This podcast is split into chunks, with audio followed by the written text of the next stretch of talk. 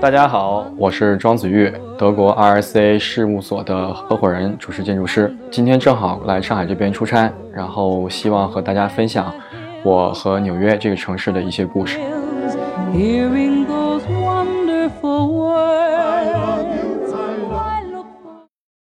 我到纽约的时候大概是二零一六年的五月份，二零一零年的八月份回国的，所以前后其实待了四年多。但这其中有有上学，然后有，呃，在纽约工作。我觉得去纽约还是挺偶然的，因为我当时已经拿到了英国的两个学校的 condition offer。啊，但是英国需要有些实习经验才能去上英国的传统建筑师体系的这个课程，嗯，但是我当时一个偶然的机会，我看到这个，呃，各大的这个城市设计这个 program 它没有 GRE 要求，然后我就跟老师联系了一下，然后老师说这作业集挺好的，然后呢，我觉得其实，呃，这是一个很好的一种去换一个环境去，特别是纽约这个城市，我一直很感兴趣。所以就过去了，呃，所以其实是毫无准备的。我甚至在头几个礼拜有想有想走的这个 冲动，包括上这个课程学习的这个过程，我体会它是一个非常很很复杂的一个东西，它不是全是呃很光鲜的漂亮的。到了这个各大分到宿舍，这这条件也非常的。呃，艰苦就是一个天井下来，每天其实看不到什么阳光。然后包括纽约的整个这个，我觉得它的整个这个城市体系其实不是一个非常对于 tourist 来说，就是它不是一 tourist friendly 的这样一个一个环境，就是其实并不是很友好、很友好的这样一个状态。呃，但是另外一方面，其实它有它自己的这种 richness，有一个很强的这种 diversity。啊，因为我们的课程其实有一块，就是让我们去研究城市的多样性 （diversity），研究城市的 identity，就是你当然这城市的 identity 和你个体的 identity 这种呃认知的这种呃不同的框架，呃呃不同的就是定义方式，对于城市的空间的定义，对于人群的定义，人群给自己的定义，人群和城市的关系，我觉得非常的丰富。我们谈纽约的时候，其实不是光谈纽约这个曼哈顿岛，也不是光谈纽约的就曼哈顿加布鲁克林加 Queens，而是大纽约的一个范围。其实虽然对面的呃新泽西它是另外一个州，但是其实有大量的纽约人是住在新泽西的，所以其实通常认为新泽西也是纽约的一部分。但你到新泽西的时候，你会发现它又是另外一种呃城市的组织结构，当然它和纽约是有一个很强的一种互动性和互补性的。当然，这种互补性体现在不光是城市空间，还有税率，对吧？你在新泽西买东西更便宜，包括它的住房条件，呃，一些相应的法规，呃，它都会产生一个很强的一种互动。那另外，到往往往纽约的东边走，你会看到这个就是 Queens 和 Brooklyn 这两个原来是分属于其实是独立的城市。所以这些过程，虽然我作为一个刚到纽约的人，但是就是它的这种这种冲击非是非常大的。比如我们毕业以后啊，我有一个台湾同学，这个人很有个性。他母亲应该是台大医学院的这个护护士长，然后父亲是一个很很很著名的企业家。但是这他其实不缺钱，但是呢，他一定要住在一百四十多街，去跟这些呃黑人兄弟们住在一起，但是很危险的。后来我们聊天就他进一进楼，一个人胳膊断了，然后就走过来了，然后 他就他就很害怕。然后有的时候下去洗衣服的时候，洗衣房洗衣服的时候还有人在练拳，而且就是他走过去的时候，那个拳一挥，直接从他身边这样掠过，其实很惊险、很刺激的。那他为了自保，他要装成那个就是叫 New York Monkeys，就是就是有点 crazy 的、有点有点疯的，或者有点神经神神经病一样的这种人，就是挠挠挠痒痒啊自己，然后这样这样过去啊。然后黑人就很嫌弃他，就说你这个神经病，赶紧走开，就是一种自保的方式。所以这种，我觉得这种。你你可以觉得，你可以觉得这个东西很可能像很戏剧化，或者是你觉得是不是你编故事？但是这完全是都是真实发生在纽约的，我觉得呃真实的经历，呃，而且我觉得它其实呃恰恰是这个城市的一种包容性和一种多元化的一部分。比如说我自己有一个例子，其实可能更 crazy 一点，就是呃，因为当年留学，为了给家里省点钱，我刚毕业的时候，我住在一个当时算的话月租三百的一个呃一个公寓里面，然后位置很好，九十一街百老汇大街，然后非常大的一个公寓，将近可能得有小三百平米，呃，然后呢，房东自己和三个房客来住这个地方，这个价格怎么算算出来的呢？是这个房东在。结婚的时候租这个房子的时候是一千二百美元，呃，美国有一些这种保护政策，保护低收收入人群，也就是说你当时租的这个价格，如果你还住在里面，这个价格在一定的年限内是不能上涨的。也就是说，这个房东大概在里面住了四十年了，这个租金大概在七十年代的时候就是一千二百美金，因为它非常大的房子，你现在如果在按照正常市场价，应该至少在一万二到一万五美金一个月。我当时觉得这是一非常好的 deal，对不对？呃，我就我就说那 OK 啊。然后呢，跟房房东聊了一下，这个房东老太太很有意思，大概在一个星期以前刚从中国回来。然后呢，我跟她聊天的时候，她一上来，她看到我是一个中国人，她就开始说大学之道在明明德。然后完了以后，跟我开始念《中庸》，呃，有《诗经》的有些片段她也会念。你会觉得哦，这个很棒啊，对吧？这个这么大的房子，这么便宜的房租，这么好的地段。呃，房东还会说中文，还理解你，呃，所以马上就答应了。但是呢，当时因为我我毕业典礼的时候，我我我母亲也在，然后她去看了一下，她觉得怪怪的，哪儿怪呢？呃，首先是他们的他的房子三百平米，但是呢，他的他有一个很长的通道，它是一个通道连接的，呃，而且它大概有十间房，也就是说加上所有的厕所，呃，卧室。厨房，呃，起居室，它可以分成十间房间，每一个房间都有自己独立的锁和钥匙，而且他住在里面的时候，他平时是要把所有的房间都锁起来的。然后他从一个房间到另外一个房间，他要把一串钥匙拿在手上，他从他自己的房间出来要把这个门锁上，然后到另外一个房间打开，上厕所也是一样的，洗澡也是一样的，去厨房也是一样的。然后他的厨房里有很多的瓶瓶罐罐，呃，里面装着吃过的鱼骨头，比如说一种鱼的骨头长得一样的一瓶，然后另外可能吃的鸡骨头一瓶，呃，然后可能剥掉了什么这种一些一些碎屑什么之类的一瓶，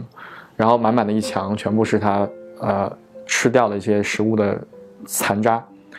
嗯，他有一间房间是专门去存放他自己从中国，呃捡来的很多碎砖头。然后一些木屑，然后一筐一筐一筐分类，把它摆好。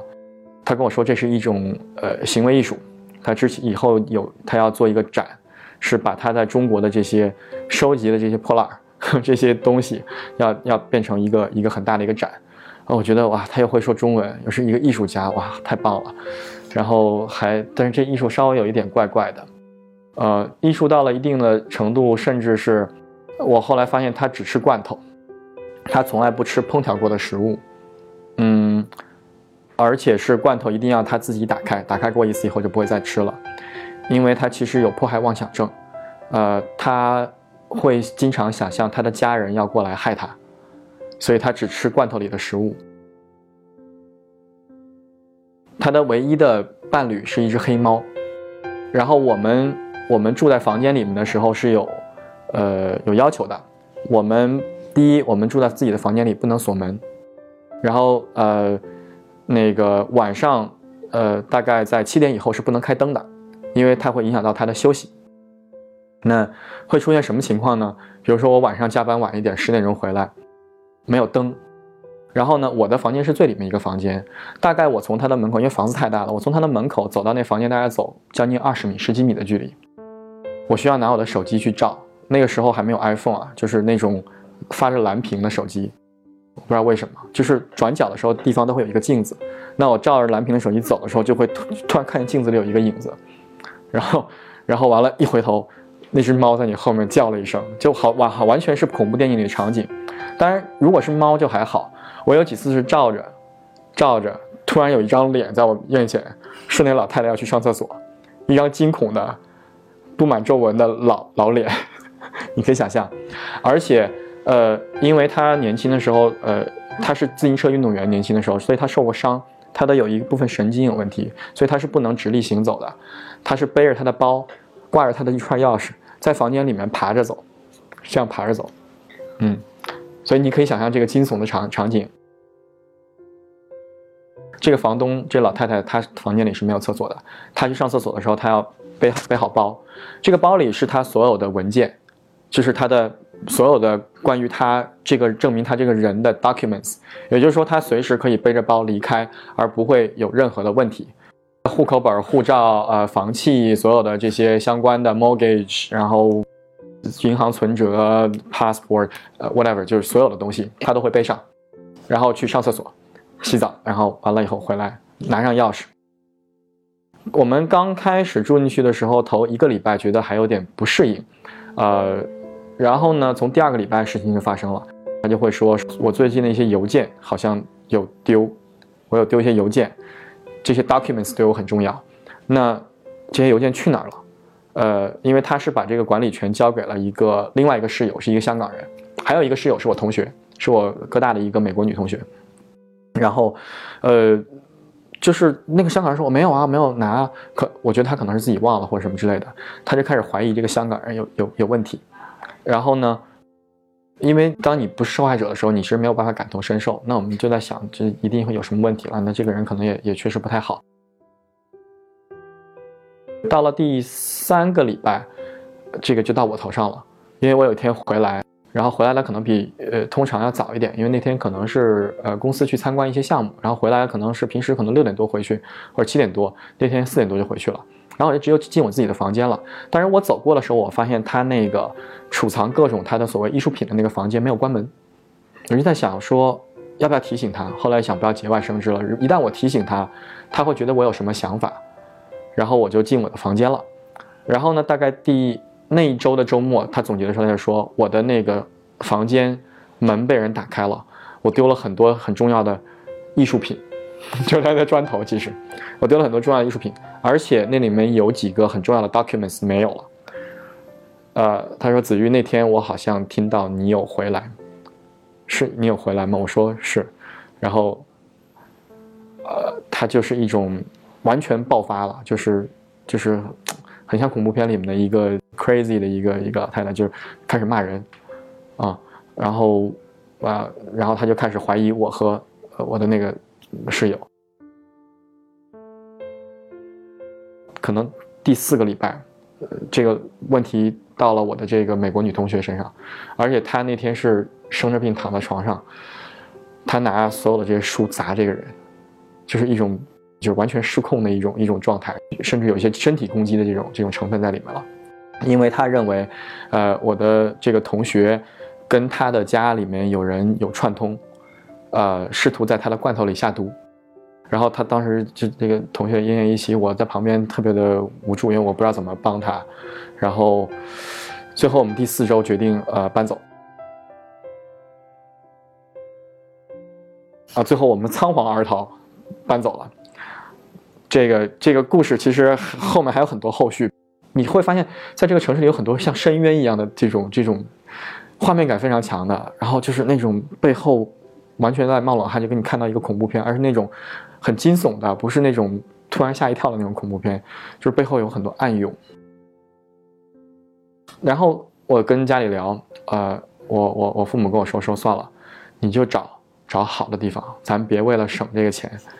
然后给我开了一个很大的口子，意思就是说这房这房租我来我来替你承担。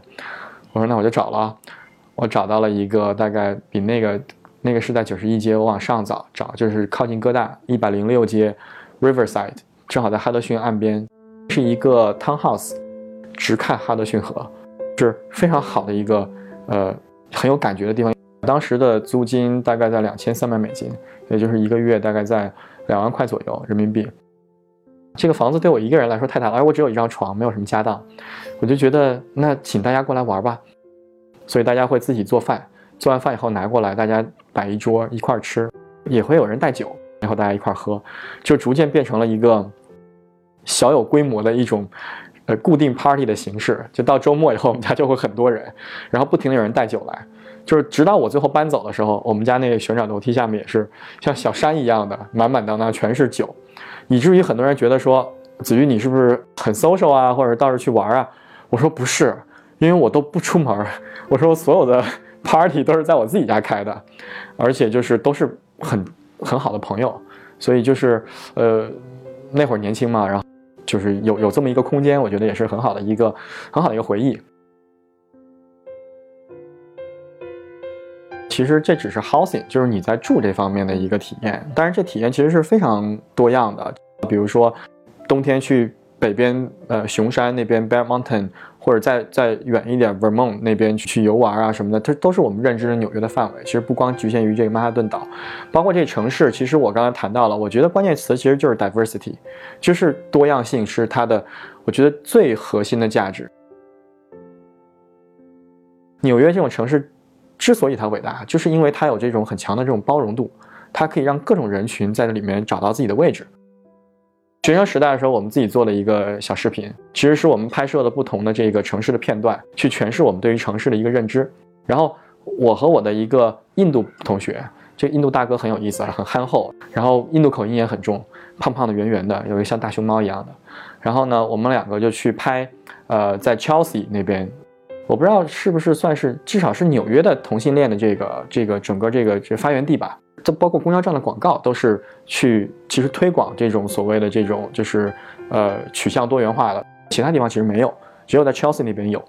但是我们觉得这个这个其实是一种很很强的一种有具有识别性的这种话题，你就去呃拍，我们在酒吧里拍了一些，地铁里拍了一些，然后呢，我们我们在河边就拍这个走过的人群，呃。